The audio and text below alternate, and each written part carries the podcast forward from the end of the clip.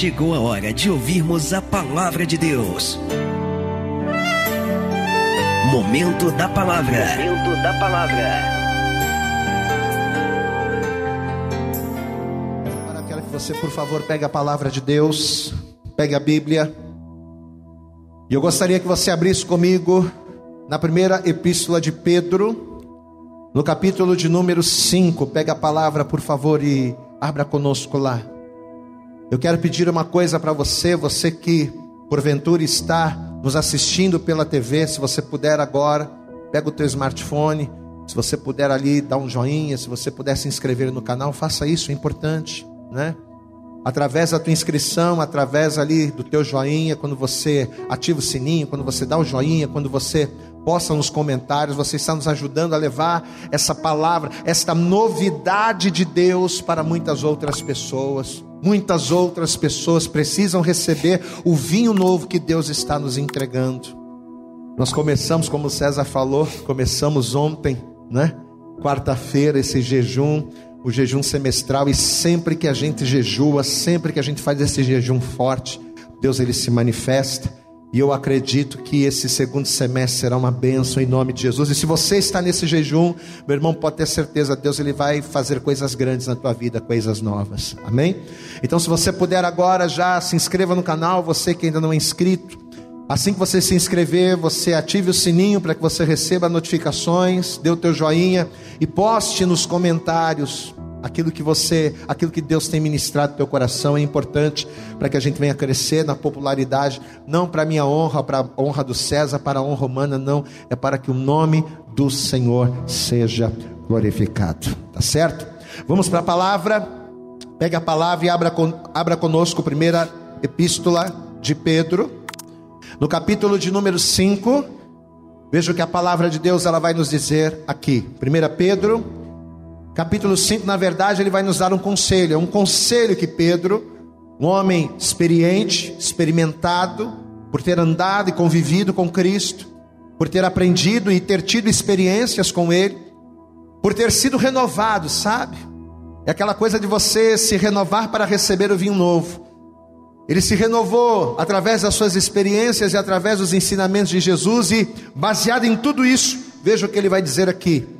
1 Pedro capítulo 5, verso 8 diz assim: Sede sóbrios e vigiai. É um conselho para mim, é um conselho para você, é um conselho para cada um de nós. Estamos ouvindo esta palavra. Sede sóbrios e vigiai, porque o diabo, vosso adversário, anda em redor como um leão bramando, buscando a quem possa tragar. É muito bom a gente estar na presença de Deus, né, meu irmão? A gente sentir essa presença, a gente sentir esse mover, a gente sentir que Deus está perto de nós, nós sermos usados por Deus como instrumentos, como canais de bênção. É muito bom a gente fazer a obra, ou ainda, que, ou ainda que não estejamos fazendo a obra, é muito bom estar na igreja e ouvir a palavra e a palavra testificar em nós, mas veja o que Pedro está dizendo aqui. Eu tenho que ser sóbrio. Uma vez que eu estou em Cristo, uma vez que a minha vida está em Deus, uma vez que eu saio das trevas e passo a fazer parte do reino dos céus, eu não posso estar distraído, eu não posso estar entorpecido, eu não posso estar dormindo. Eu preciso estar sóbrio, eu preciso estar acordado. Sede sóbrios e vigiais, sabe por quê? Porque o diabo, vosso adversário, anda em derredor como um leão bramando, buscando a quem possa tragar. Às vezes nós andamos com Deus, estamos com Deus na, na igreja, na palavra, mas às vezes a gente não vigia. E muitas das vezes, por causa da falta de vigilância, esquecendo-nos nós desta palavra, esquecendo-nos que o diabo está ao nosso derredor, bramando e buscando brecha em nós, muitas das vezes. Apesar de sermos de Deus, a gente acaba dando brechas. E aí a gente acaba permitindo que o joio, a semente do joio, seja plantada em nós. O tema da mensagem de hoje é o joio e o trigo. Mas, pastor, por que, que o senhor não leu lá no texto referente a isso? Por que, que o senhor está começando aqui em Pedro? Você vai entender o quanto esse conselho ele é eficaz para nós, baseado neste tema. Eu quero orar por você, você que está conosco. Coloque a tua mão sobre o teu coração, aí onde você está, curve a cabeça, feche os teus olhos e vamos orar. Senhor nosso Deus e Senhor nosso Pai Todo-Poderoso, Pai querido, muito obrigado, Senhor. Porque ao colocarmos os nossos pés neste lugar, ao subirmos neste altar e ao adorarmos, ao buscarmos a tua face, o Senhor se manifesta aqui. E eu tenho certeza que o manifestar da tua presença, Senhor, ele está transcendendo este lugar e invadindo a casa, o lar dessa pessoa. Ó oh Deus, mas este momento tão importante quanto a tua presença, Senhor, é ouvirmos o ensinamento que vem do céu porque é através da tua palavra que aprendemos a proceder, a fim de que esta presença continue a ser manifesta em nós, a fim de que não venhamos perder a tua presença ou nos perder do Senhor. Então, fala conosco, Jesus. Jogue por terra agora todos os impedimentos e barreiras e obstáculos que tentarem se opor a esta palavra e prepara os nossos ouvidos para te ouvir, o coração para te receber e a nossa mente para assimilarmos tudo aquilo que será dito, que será ministrado, a fim de colocarmos em prática e vivermos o novo do Senhor. Para a glória, honra e louvor do teu nome, fala conosco e nos abençoe poderosamente. É o que nós te pedimos e com toda a nossa fé te agradecemos no nome de Jesus. Amém. E graças a Deus. Amém. Amado, deixa eu dizer uma coisa importante para nós já começarmos esta palavra de maneira tremenda. A casa é uma habitação, toda casa é uma habitação. E no mundo espiritual, cada um de nós somos vistos como casas. Como é que o mundo espiritual enxerga a mim e enxerga você? Ele nos enxerga como casas. Nós somos casas, templos espirituais. Porém, apesar de sermos um templo que abriga ou que foi formado para abrigar a presença de Deus, esta casa não pode estar desguarnecida, esta casa ela não pode estar desprotegida. Você sabe que uma casa sem muros, por mais que ela seja uma casa alta, por mais que ela seja uma casa forte, uma casa sem muros é uma casa vulnerável.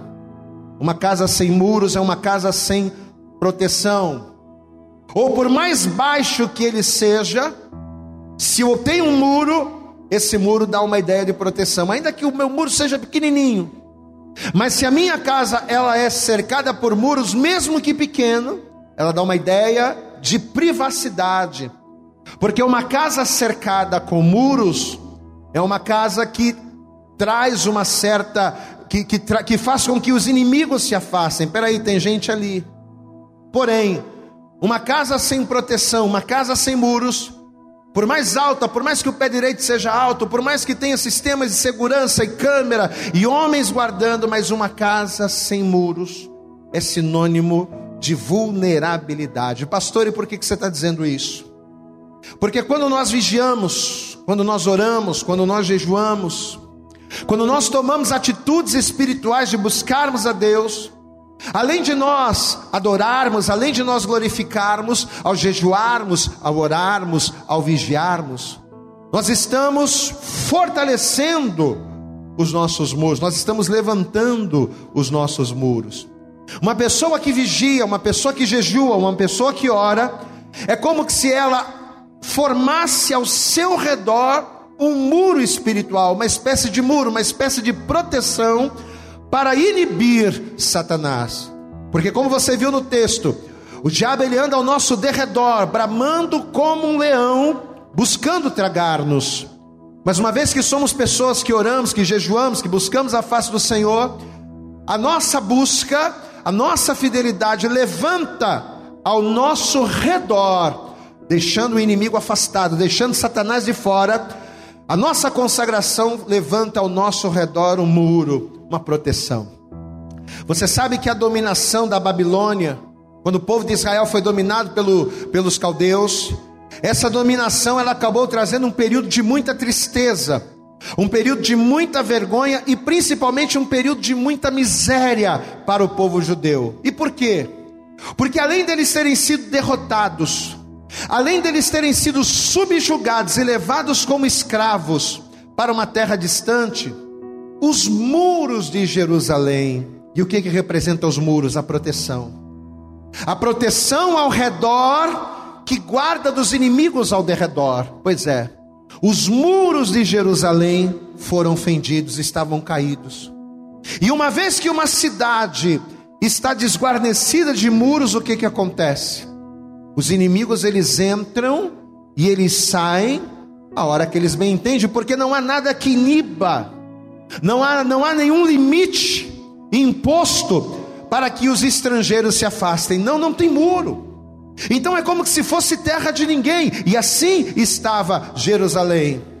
Por causa dos seus muitos pecados, por causa das suas transgressões, eles foram levados, foram derrotados, foram roubados, foram subjugados, e os muros que representavam a proteção espiritual estavam fendidos. Porém, depois de anos de julgo, depois de anos de servidão, diz a palavra que Deus vendo aquela situação de vergonha a qual o seu povo se encontrava, porque Deus ele é aquele que ensina e muitas das vezes para ensinar ele permite o mal, mas Deus não tem prazer na morte do homem. Deus não tem prazer no sofrimento do homem. Então Deus vendo aquela situação, Deus vai pôr no coração de um homem chamado Neemias um propósito. Um propósito não só de ir para Jerusalém, mas além de ir para Jerusalém, vai colocar no coração desse homem o desejo de levantar aqueles muros. Aqueles muros que outrora, por causa do pecado, foram derribados, Neemias agora, cheio de Deus, cheio da presença do Senhor, ele vai ser impelido pelo Espírito a ser aquele que iria propor, que iria fazer com que aqueles muros fossem erguidos novamente, e ele vai fazer isso. Tanto que se você for comigo, eu gostaria que você abrisse, por favor, aí. Abra comigo em Neemias. Vamos para a palavra. Pega a palavra de Deus e abra conosco aí. Neemias, no capítulo de número 4.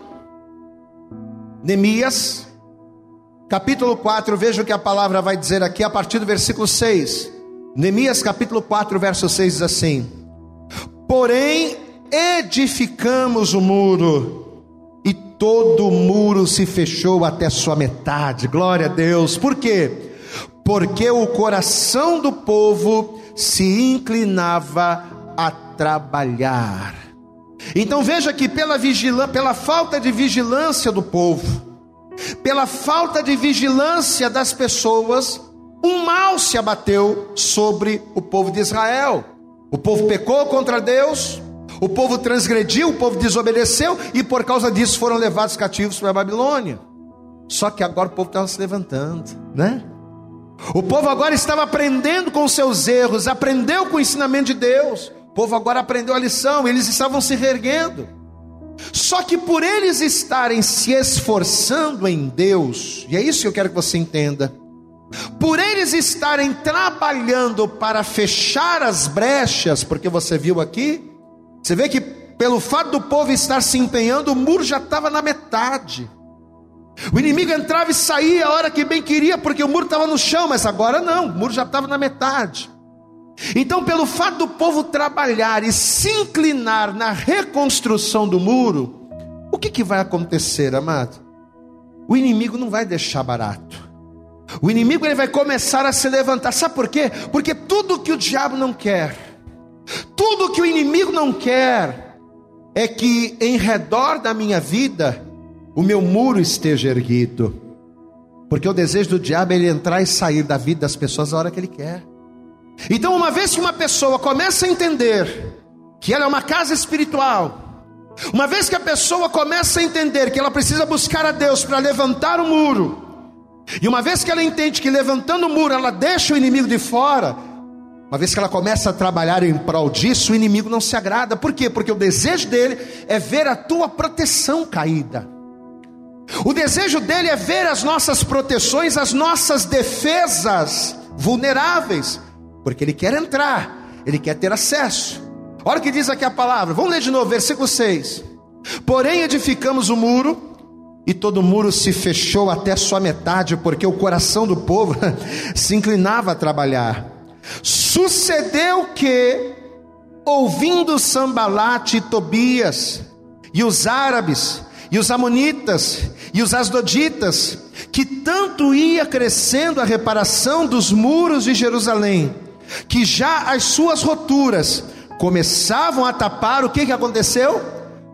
Quando os estrangeiros, que tinham acesso livre a Jerusalém, quando eles receberam a notícia de que agora os muros estavam sendo levantados, que a proteção espiritual estava se fortalecendo, o que, que aconteceu?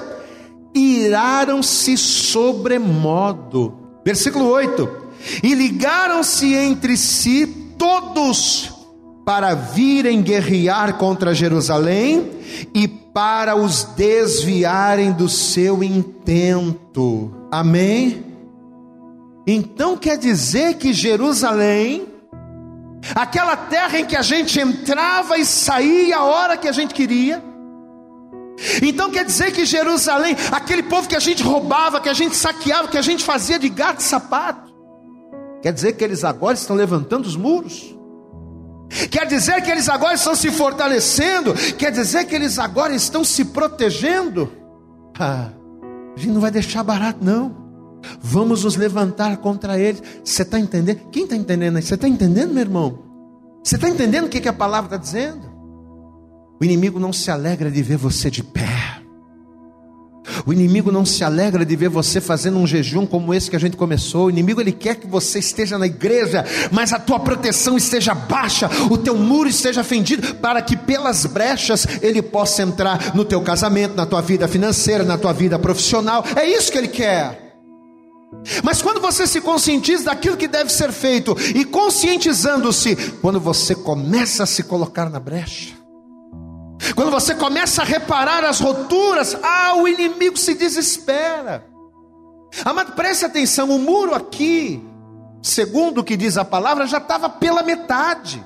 Olha só, tenta imaginar por um instante, tenta imaginar isso. Imagina aquelas pessoas que durante tanto tempo estavam vivendo em vergonha, estavam vivendo em miséria, estavam vivendo no opróbrio Aquelas pessoas que foram libertas da opressão de um cativeiro duro, porque os caldeus não davam mole para o povo de Deus, não, eles apertavam mesmo, estavam numa terra estranha, numa terra estrangeira. Imagina essas pessoas, longe do seu país, longe da sua terra, longe do seu povo, longe da sua cultura. Agora, de repente, essas pessoas estão na própria terra. Voltamos para Jerusalém. E não só voltamos para Jerusalém, não só voltamos para o nosso lugar, mas estamos erguendo o muro que representa a nossa proteção. Amado, tenta imaginar a alegria que estas pessoas estavam sentindo, porque volto a dizer, o muro erguido era sinônimo de quê? De proteção. Eles sabiam que a primeira coisa a fazer era levantar o muro, para quê? Para deixar o inimigo de fora. Você não vai mais entrar, você vai ficar ao derredor, mas aqui dentro você não entra mais. Eles sabiam que o muro precisava estar erguido para que a cidade estivesse protegida, meu amado, e hoje. Por que, que você está assistindo esse culto? Por que, que nós estamos aqui? Sabe para quê? Porque a expectativa do coração de Deus em relação à minha vida, em relação à tua vida, é a mesma. Amado Deus espera que assim como Israel, que um dia por causa do pecado foi roubado, que um dia por causa do pecado foi saqueado, que um dia por causa do pecado foi dominado pelo inimigo, Deus espera que hoje, através do poder de Deus e através da sua palavra, você seja levantado, você seja erguido, os teus muros se levantem para que o nome do Senhor seja glorificado. A expectativa do coração de Deus é essa é fazer com que aquele muro que antes um dia esteve lá, embaixo, lá em cima, e que por causa talvez dos teus pecados esse muro veio a desmoronar. A expectativa de Deus é que agora, por intermédio do vinho novo, por intermédio da Sua palavra, esse muro que estava fendido, ele comece a ser edificado novamente. A expectativa do coração de Deus nesta hora, amado, enquanto nós estamos aqui ministrando a palavra, é ver você de pé, é ver os teus muros sendo levantados, é verem as brechas sendo tapadas, para que o inimigo não tenha por onde entrar. Eu quero entrar no casamento, não tem como. Eu quero entrar na família, não tem como. Eu quero entrar na vida financeira, não tem como. Essa é a expectativa do coração de Deus. Meu amado, talvez você está nos vendo, nos ouvindo, e talvez por várias vezes você já tentou isso, pastor. Eu já tentei tanto me levantar, pastor, mas eu tomei um tombo tão sério na vida. O diabo me deu uma rasteira tão grande, que os meus muros caíram, a minha autoestima caiu, a minha saúde caiu. Talvez você está nos vendo, nos ouvindo agora e você está nessa situação. Só que hoje, meu amado, não é o pastor Vitor, não creia que é o próprio Deus que está dizendo para você que se essa obra aos teus olhos, se ela parece ser difícil, ou ainda que o teu muro, que a tua proteção contra o inimigo esteja balançando, Deus está dizendo que se você na presença dele quebrantar o teu coração, ele vai ouvir você, ele vai levantar você, ele vai fortalecer você e o inimigo não terá vez na tua vida. Você pode glorificar a Deus Deus aí, meu irmão. Quando nós quebrantamos o nosso coração, e eu quero que você guarde isso. Primeira coisa que eu preciso para ser fortalecido. O que, que significa edificar os muros? É ser fortalecido. Porque muro caído é sinônimo de fraqueza, porque inimigo entra e sai. Com muro caído eu sou roubado, com muro caído eu sou oprimido.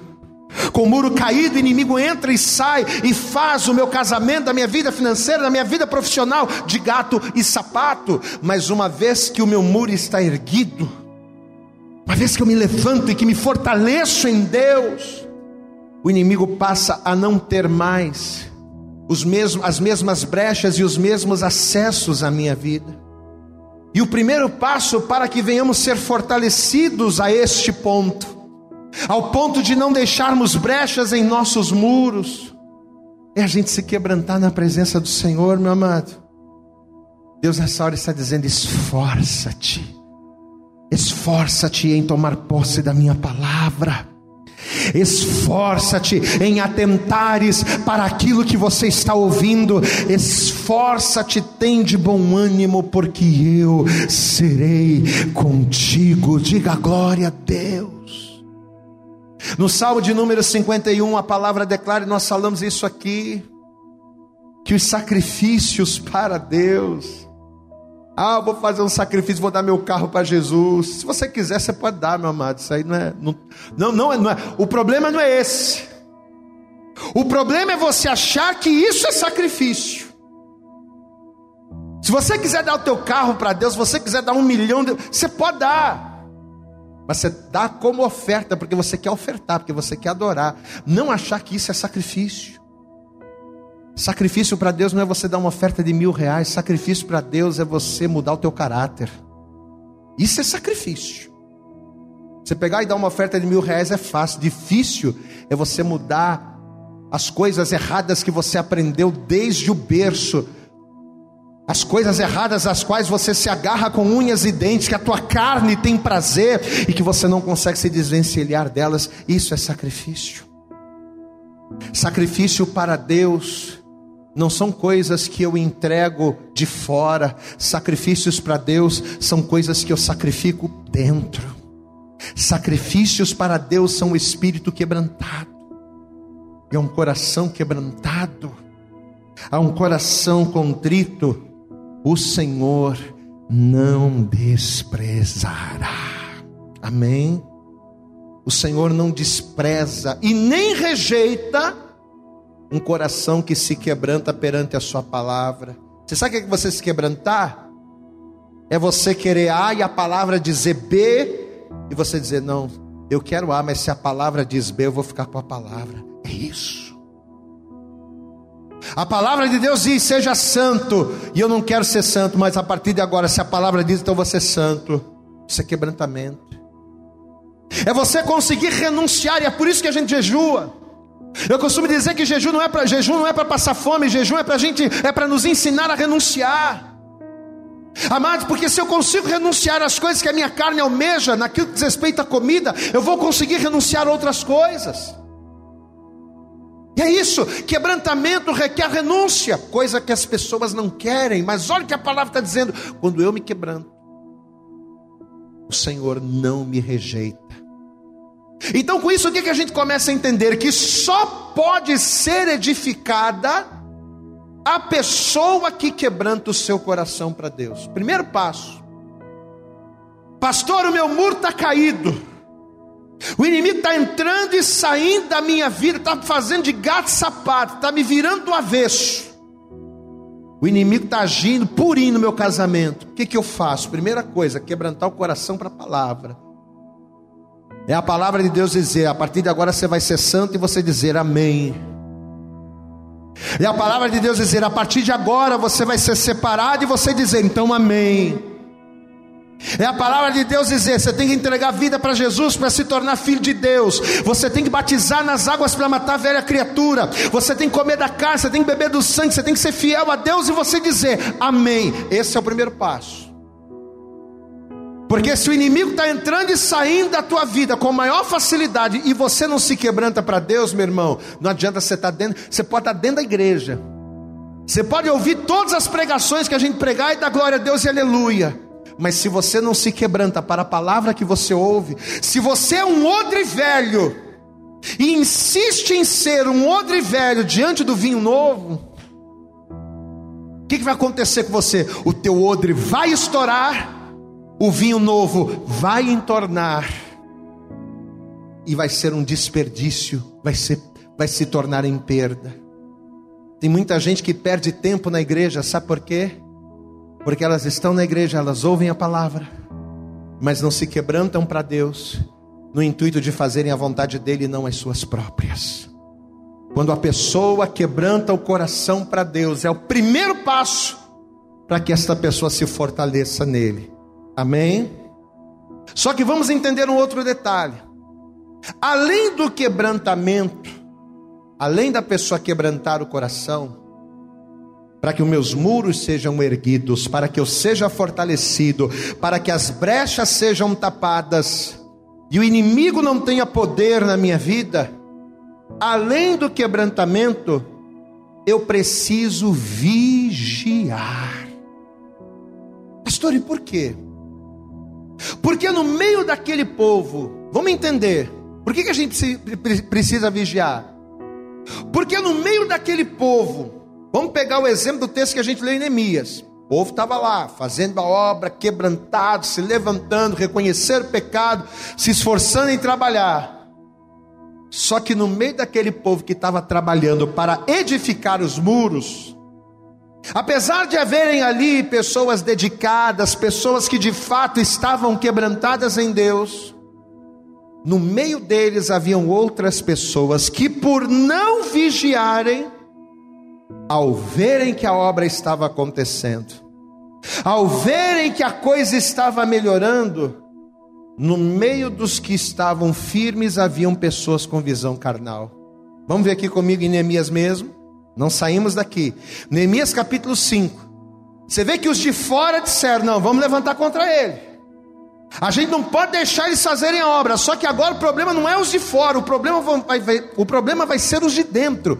Neemias capítulo 5, verso 1 diz assim: Foi, porém, grande o clamor do povo e de suas mulheres contra os judeus, seus irmãos, porque havia quem dizia: Nós, nossos filhos e nossas filhas, somos muitos então tomemos trigo para que comamos e vivamos. Também havia quem dizia: as nossas terras, as nossas vinhas e as nossas casas empenhamos para tomarmos trigo nesta fome. Também havia quem dizia: tomamos emprestado até dinheiro para o tributo do rei, porque as nossas terras, é, é, tributo do rei sobre as nossas terras e sobre as nossas vinhas. Agora, pois, a nossa carne é como a carne de nossos irmãos, e nossos filhos como seus filhos, e eis que sujeitamos nossos filhos e nossas filhas para serem servos. E até algumas de nossas filhas são tão sujeitas que já não estão no poder de nossas mãos, e outros têm as nossas terras e as nossas vinhas. Olha o que estava acontecendo. Olha para cá para você entender o contexto histórico. Você vê que ao invés deles se darem mais na obra, presta atenção nisso. O muro está erguido, está pela metade. Glória a Deus. Legal. Só que ao invés deles se darem mais na obra, ao invés deles se doarem mais, o que estava acontecendo, amados?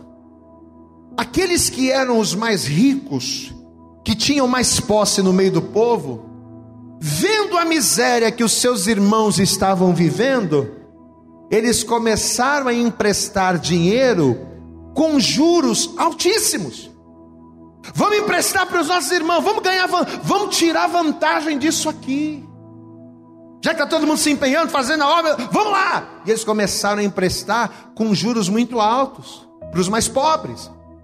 E aqueles que não conseguiam pagar para os mais ricos, eles pegavam os filhos, eles pegavam as filhas dos devedores para fazê-los de servos. Só que olha o detalhe, amados. Isso não está vindo de fora. Isso não está vindo das pessoas que estavam lá fora que queriam atrapalhar a obra, não.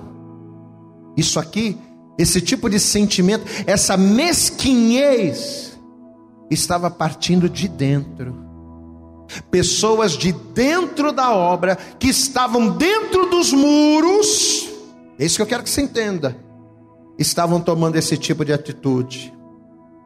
Amados, é justamente aqui, nesse momento, é que a gente vai começar a comprovar algo que o próprio Senhor Jesus já havia dito: que essas pessoas essas pessoas que estavam no meio do povo de Deus, atrás dos muros, mas agindo dessa forma, eles na verdade são como joio no meio do trigo.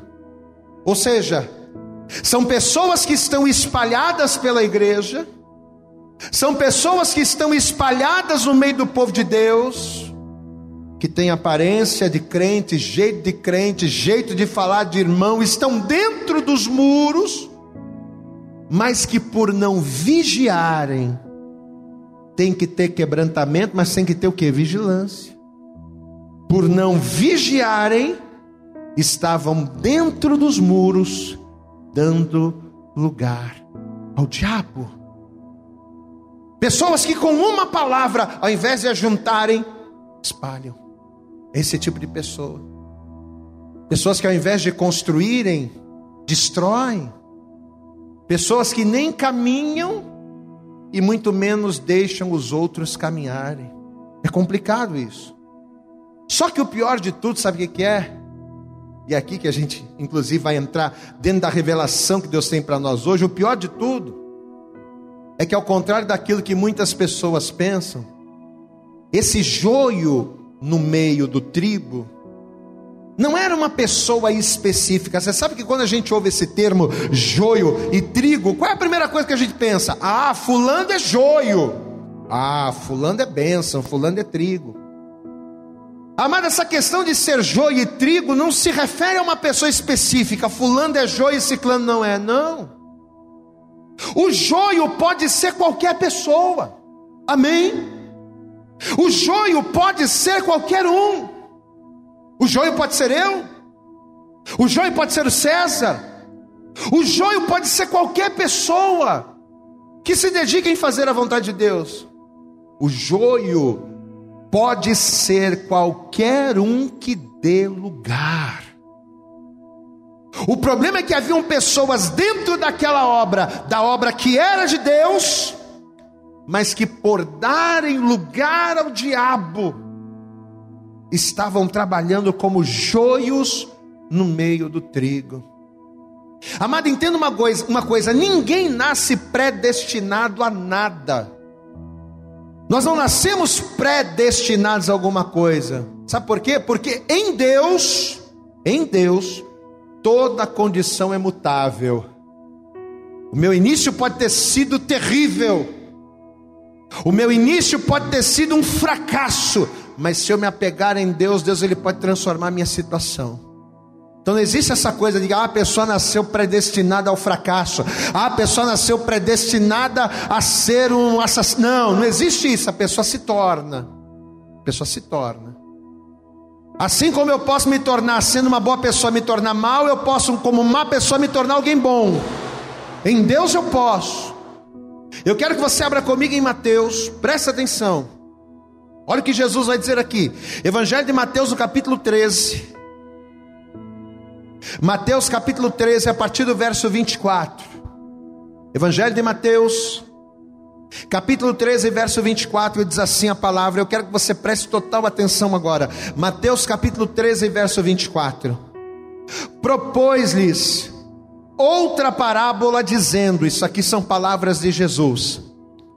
O reino dos céus é semelhante ao homem que semeia boa semente no seu campo. Guarde isso.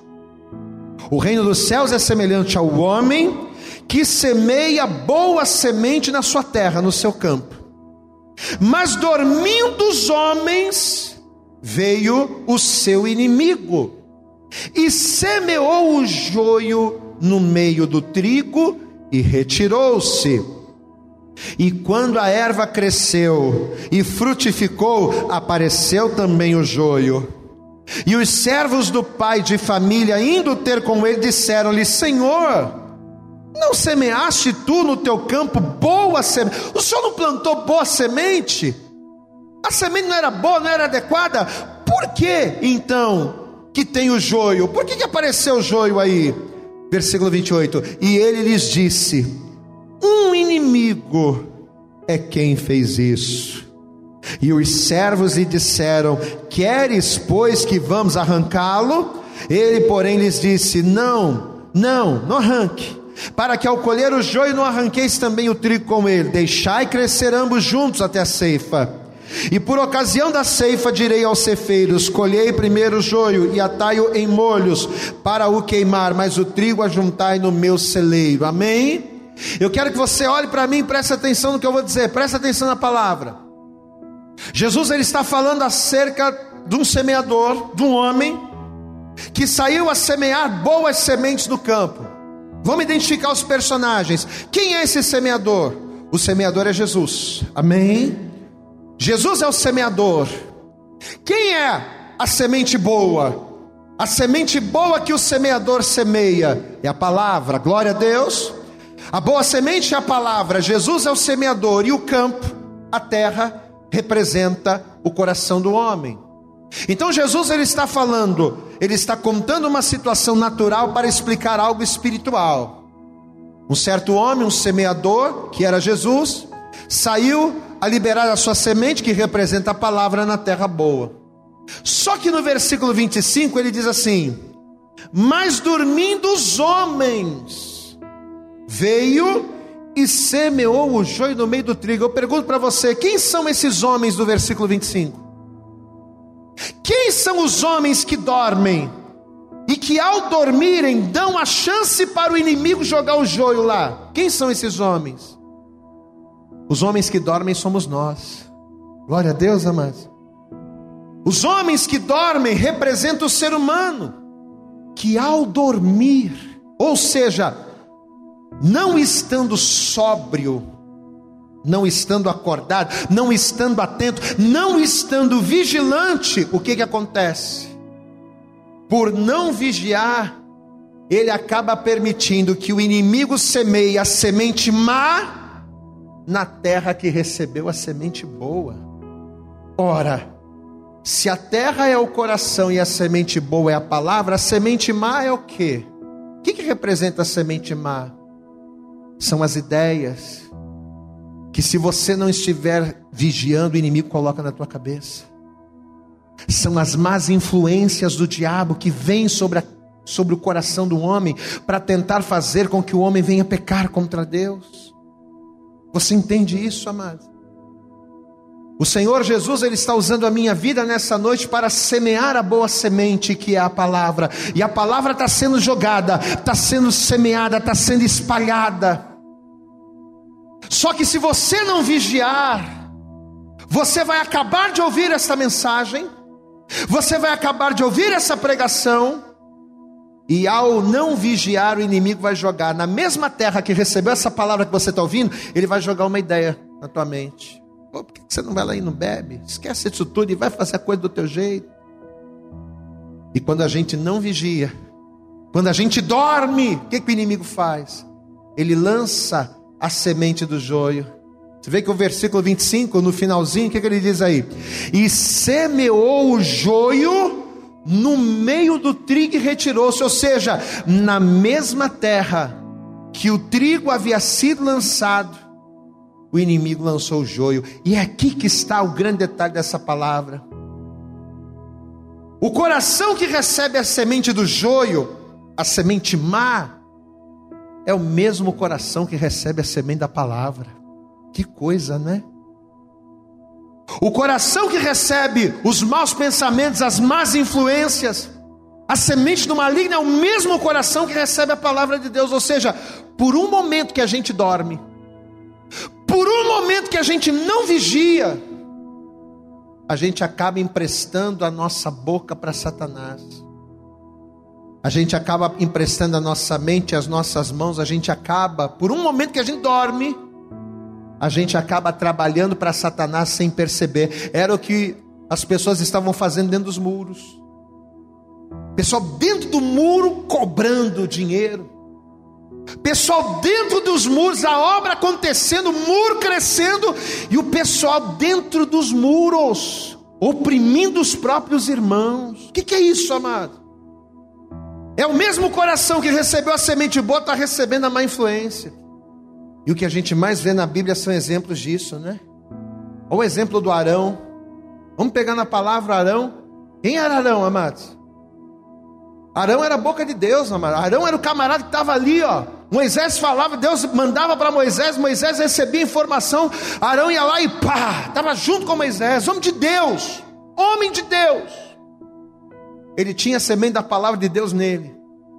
Mas no momento que Arão não vigiou, Moisés subiu para o monte para orar. O que aconteceu?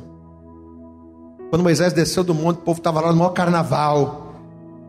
Estavam lá cultuando e adorando o bezerro de ouro. O bezerro de ouro que Arão formou. O bezerro de ouro que o Arão esculpiu. Um momento que ele não vigiou. Ele recebeu no seu coração a semente do joio e ele fez o que era mal. Mesma coisa Judas andava com Jesus, comia com Jesus, vivia com Jesus, ouvia a palavra todo dia, todo dia recebendo a boa semente, todo dia vendo Jesus fazer milagre, todo dia vendo Jesus pregar. Aí Satanás foi lá e colocou, no momento que ele não vigiou, né? Colocou lá a sementinha.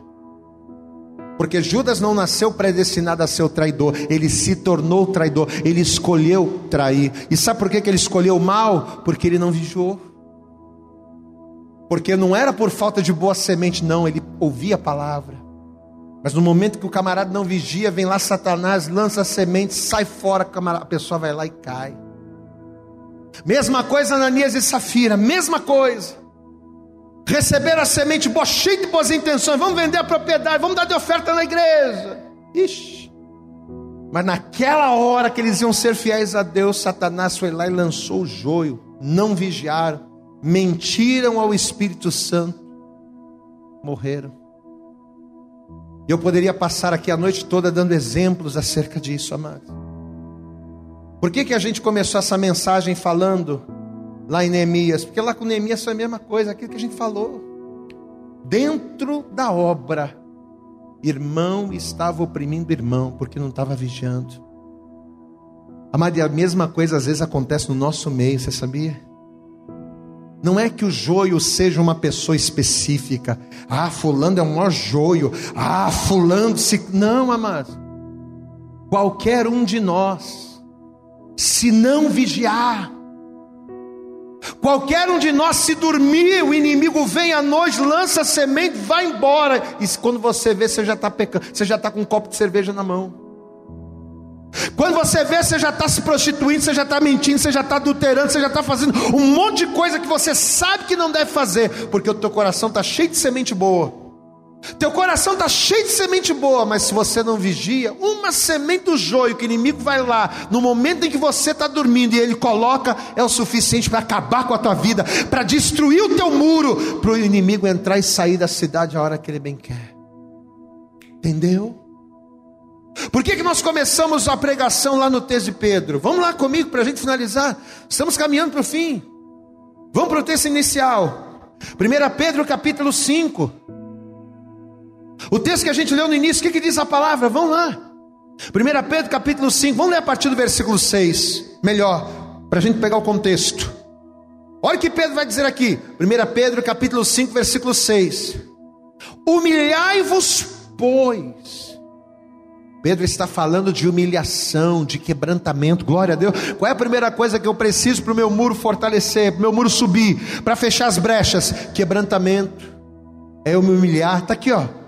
Humilhai-vos, pois, debaixo da potente mão de Deus, para que a seu tempo vos exalte, lançando sobre ele toda a vossa ansiedade, porque ele tem cuidado de vós. Aí aqui o versículo 8, tema da mensagem.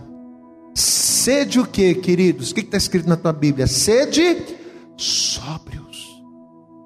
Ou seja, olha aqui, não dorme não, não dá mole não, meu irmão. Ah, mas eu sou muito santo, mas eu sou o cara, eu leio a Bíblia, eu faço. É como... Não dá, sede sóbrios. Esteja atento, esteja ligado, esteja acordado, vigia. Porque um milímetro que você deixa de vigiar, uma piscadinha de olho, uma dormidinha que você der, é o suficiente para o teu muro desmoronar, para você deixar de ser uma pessoa ousada em Deus e a tua cidade está desguarnecida. Sede sóbrios, vigiai, porque o diabo, vosso adversário, anda em derredor como um leão bramando, buscando a quem possa tragar. Você vê que Pedro, ao falar essas palavras aqui, ele estava falando de algo que ele tinha total conhecimento, é ou não é verdade? Pedro ele está falando com propriedade, sabe por quê? Porque aconteceu com ele. Olha aqui, essa pessoa que está nos dando esse conselho aqui, ela teve uma experiência parecida. Você conhece a palavra? A Bíblia diz que logo depois em que Jesus ceiou com os discípulos, logo depois da ceia, Jesus ele vai se aproximar de Pedro, ele vai dizer assim: Pedro, isso está lá em Lucas 22, 31. Jesus vai chegar para Pedro e vai dizer assim: Pedro, Satanás vos pediu para você andar como trigo, mas eu orei por ti, tá? O que, que Jesus está falando aqui com Pedro? Por que, que Jesus está dizendo isso? Pedro, Satanás nos pediu. Em outras palavras, Jesus está dizendo o que para Pedro? Vigia, Pedro. Pedro, ó, vem cá. Ó, você está na igreja, você está ouvindo a palavra, você está. Vigia, Pedro. Porque Satanás, ó, Satanás vos pediu para vos ir andar como trigo. Eu estou orando por você, Pedro, mas vigia. Porque por mais que eu ore, se você não vigiar, não adianta. E a mesma coisa eu falo para você, meu irmão, para você, minha irmã, para você que está me ouvindo agora. Nós estamos em jejum, nós estamos orando em consagração pela tua vida também. Só que de nada vai adiantar eu orar por você, jejuar por você, se você não seguir o conselho que Jesus está dando para Pedro: vigia. Satanás te pediu para ser andar como trigo. Eu estou orando por você, mas vigia, Pedro. Amados, quem era Pedro? Você sabe quem era Pedro? Pedro era um tremendo homem de Deus. E ele era tão homem de Deus, mas tão homem de Deus, que Jesus vai dar a incumbência de cuidar dos discípulos a ele. Pedro, você vai cuidar da igreja. Você vai ser o pastor da igreja que vai ficar depois que eu subir, você vai ser o cara. Então Pedro era um homem de Deus, sim. Quando você se fortalecer, Pedro, apacenta as minhas ovelhas. Jesus vai dizer isso para ele. Só que apesar do Pedro indiscutivelmente ser um homem de Deus, o que, que vai acontecer com Pedro? Pedro não vai vigiar. Apesar de Jesus ter avisado, apesar de Jesus ter dito, Pedro não vai vigiar, e por não vigiar, sabe o que vai acontecer? Mesmo ele sendo de Deus, a semente do joio vai ser jogada, por ele dormir, o inimigo vai conseguir. Ali mesmo na ceia, Jesus vai começar a falar com eles: Ó, oh, filho do homem vai ser entregue, viu? Filho do homem vai ser crucificado. Aí o Pedro vai dizer: Não, Senhor, pode todo mundo te abandonar, viu? Pode todo mundo te deixar, mas eu, eu tô, tô preparado. Vamos, vamos ver na palavra, melhor. Já estamos finalizando. Mateus, capítulo 26. Vamos lá. Evangelho segundo escreveu Mateus, capítulo de número 26, versículo 31. Vamos ler a partir do verso 31. Evangelho de Mateus, capítulo 26, versículo 31 diz assim: Então Jesus lhes disse: Todos vós esta todos vós, todos vocês estão aqui comigo, vocês estão aqui na mesa comendo comigo. Vocês comeram do pão, beberam do vinho, mas todos vós esta noite vos escandalizareis em mim. Porque está escrito: ferirei o pastor e as ovelhas do rebanho se dispersarão. Mas depois eu, mas depois de eu ressuscitar, irei adiante de vós para a Galileia. Agora olha o verso 33. Mas Pedro, quem é esse aqui? Aquele mesmo que há minutos atrás Jesus falou: Pedro, vigia, porque o diabo quer se andar contigo. Não dorme, não vacila, não dá mole, vigia. O mesmo Pedro está aqui, ó. Mas Pedro respondendo disse: Não, ainda que todos se escandalizem em ti, eu nunca me, escandaliza, me escandalizarei. Disse-lhe Jesus: Em verdade te digo, Pedro, que nesta mesma noite, antes que o galo, que o galo cante três vezes, me negarás. Disse-lhe Pedro: Não, Senhor, ainda que me seja mister morrer contigo, não te negarei. E todos os discípulos disseram o mesmo. Não, Senhor, estou preparado, eu sou cara. Não, vou lá. Não, estou contigo, Jesus. Tá nada. Tá nada. Aí veio, né? Jesus foi preso, foi levado. Quando ele viu a, o circo pegar fogo, quando ele viu a coisa ficar preta, o que, que aconteceu? No momento em que ele não vigiou, que ele dormiu, Satanás foi lá e lançou a semente no coração. Aí de repente Pedro está seguindo de longe Jesus, de repente as pessoas olham, vem cá, você, tua barba parece com a, você parece com um deles, hein? Você não é um daqueles que andam com esse homem, que andam com Jesus? Pedro vai negar Jesus. Uma bênção, né? Pedro era uma bênção, inegável, incontestável. Mas até ele, por não vigiar, vai cair nisso. Versículo 69. Continuamos em Mateus capítulo 26, verso 69. Ora, Pedro estava sentado fora no pátio. E aproximando-se dele, uma criada disse: Tu também estavas com Jesus, o Galileu. Tu estava com ele, mas ele negou diante de todos, dizendo: Não sei o que você está dizendo, o que você está falando, mas você está louca. Eu não sei nada disso, não. Que Jesus quer? E saindo para o vestíbulo, outra criada o viu e disse aos que ali estavam: Este também estava com Jesus, o Nazareno. E ele negou outra vez com juramento: Eu juro que eu não conheço Jesus. Um camarada que comia, que dormia, que ouvia a palavra, que recebia na terra do seu coração a semente todo dia, a semente boa. Olha o que acontece quando a gente não vigia, rapaz. Meu irmão, minha irmã, olha o que acontece quando a gente dorme. Quando a gente não ora, quando a gente não jejua, quando a gente não busca Deus, quando a gente não se quebranta, quando a gente não vigia. A gente nega Jesus através das nossas atitudes. A gente nega Jesus através das nossas palavras, a gente nega Jesus através dos nossos posicionamentos. Aqui, ó. E ele negou outra vez com juramento: Não conheço tal homem. E daí a pouco, aproximando-se os que ali estavam disseram a Pedro: Não, cara, verdadeiramente também tu és deles, pois a tua fala te denuncia. Então começou ele a praguejar e a jurar, dizendo: Não conheço esse homem. E imediatamente o galo cantou. E lembrou-se Pedro das palavras de Jesus que lhe dissera: Antes que o galo cante três vezes me negarás. E saindo dali, chorou amargamente. Sabe por que, que Pedro chorou amargamente? Porque ele dormiu, porque ele não vigiou e veio o inimigo à noite, pegou a semente do joio, a terra estava cheia de semente boa, mas uma semente de joio desmoronou tudo, acabou com tudo. Olha a palavra que Deus está liberando sobre a minha, sobre a tua, sobre as nossas vidas nesta noite, meu amado. A primeira coisa que eu preciso é quebrantar o meu coração, para que os meus muros estejam erguidos, para que em Deus eu esteja fortalecido, a fim de que as brechas estejam fechadas e o inimigo não entre na minha vida. A primeira coisa é quebrantamento, mas a segunda coisa é vigilância. Eu não posso estar dormindo, eu tenho que estar sóbrio, como o texto que nós lemos: sede sóbrios e vigiai.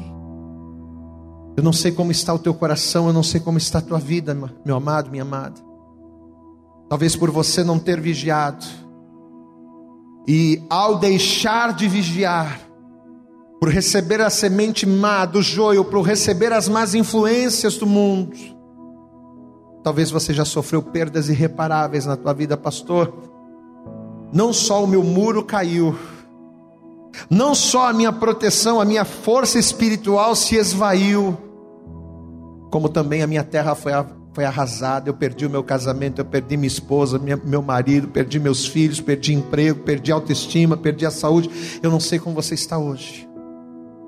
Mas esta palavra está vindo do céu para você e Deus está usando a minha boca e a minha vida para dizer a você que se agora, neste momento, se você quebrantar o teu coração para Ele, se ao ouvir esta palavra, se você estiver disposto, disposta a renunciar o que quer que seja para que ela se torne verdade na tua vida, para que você a coloque em prática em você, se você estiver disposto a isso, meu irmão, minha irmã.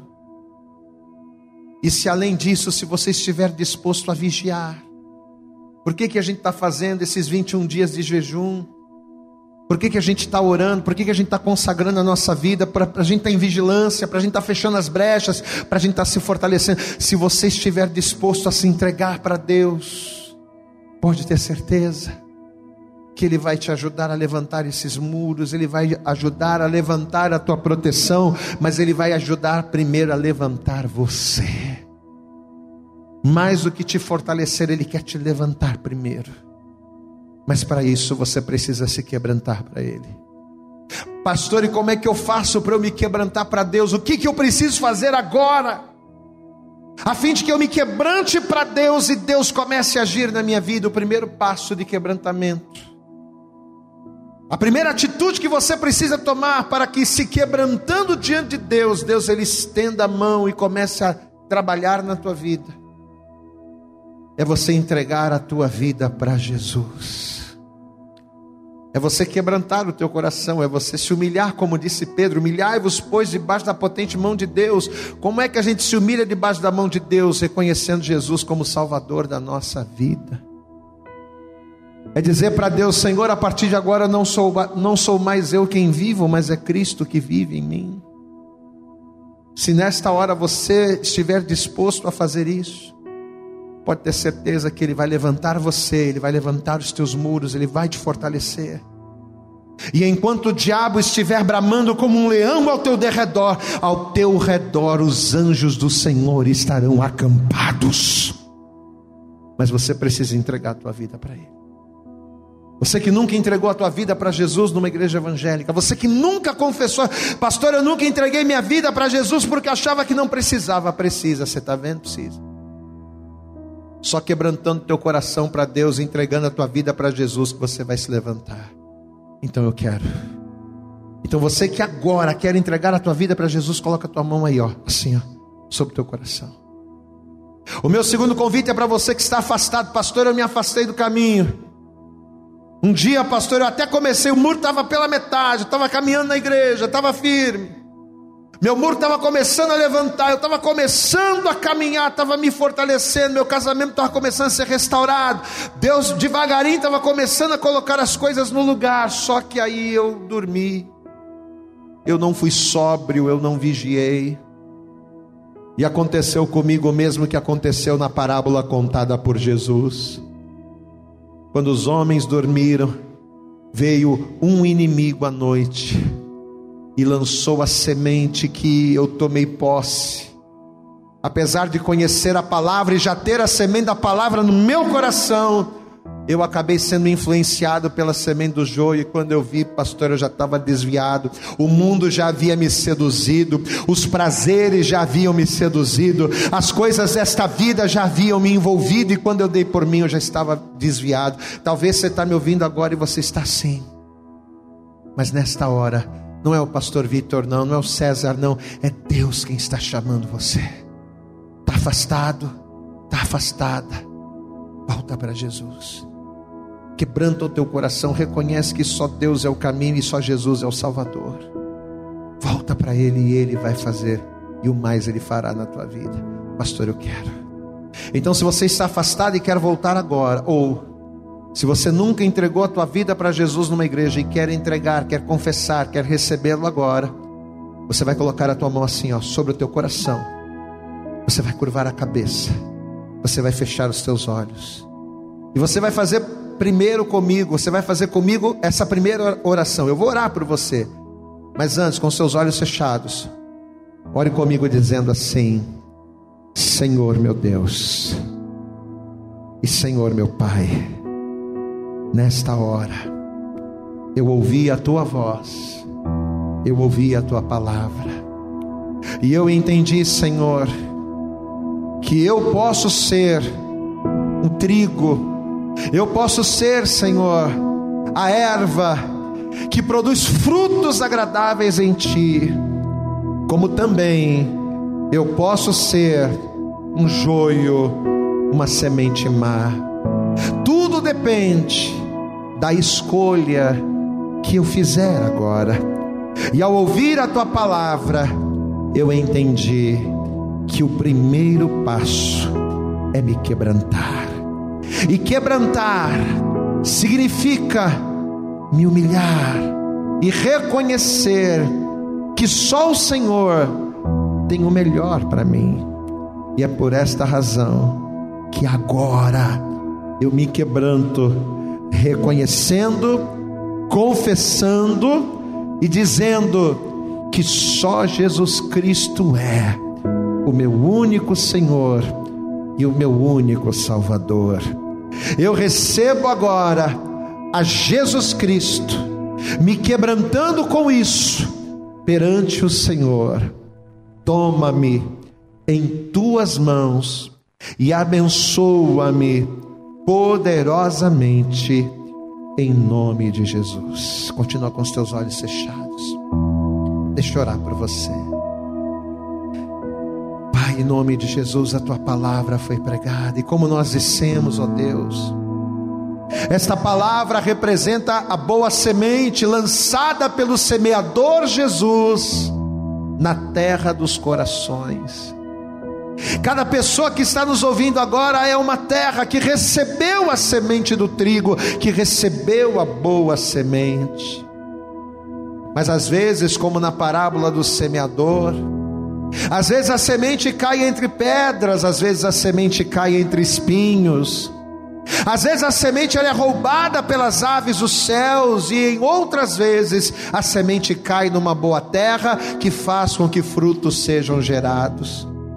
Ó oh Deus, eu quero acreditar que esta palavra lançada nesta hora foi uma semente, e a pessoa que está ouvindo, que está vendo esta ministração, está recebendo esta semente como uma boa semente que vai gerar-lhes frutos. Ó oh Deus, esta pessoa agora está produzindo o primeiro fruto, que é o fruto do quebrantamento, aonde ela está te confessando, te recebendo, se reconciliando e reconhecendo que só o Senhor é salvador de sua vida. Por isso, ó Pai, eu te peço agora, como pastor, Toma essa pessoa que está se quebrantando nas tuas mãos. Toma, Senhor, essa pessoa que está reconhecendo, que está se humilhando debaixo da tua potente mão. Que o Senhor a tome em tuas mãos a partir de agora. Que o muro que estava caído comece, Senhor, a ser erguido, que o inimigo que entrava e saía não tenha mais acesso na vida dessa pessoa e que o teu nome comece a ser glorificado na vida dele, na vida dela. Toma-os em tuas mãos, abençoa-os poderosamente e o mais importante de tudo, escreva o nome deles no livro da vida. É o que nós te pedimos nesta hora com toda a nossa fé e desde já te agradecemos no nome de Jesus. Amém e graças a Deus. Eu acredito que essa mensagem falou poderosamente com você. Mas se você acredita que ela pode ajudar também uma outra pessoa que você gosta, ama ou admira, mande para ela. Compartilhe o link ou convide essa pessoa para seguir o nosso podcast. E creia que fazendo isso, ainda que não seja você a ministrar, além de nos ajudar, você estará cumprindo o ID de Deus. Deus abençoe você e até o nosso próximo conteúdo.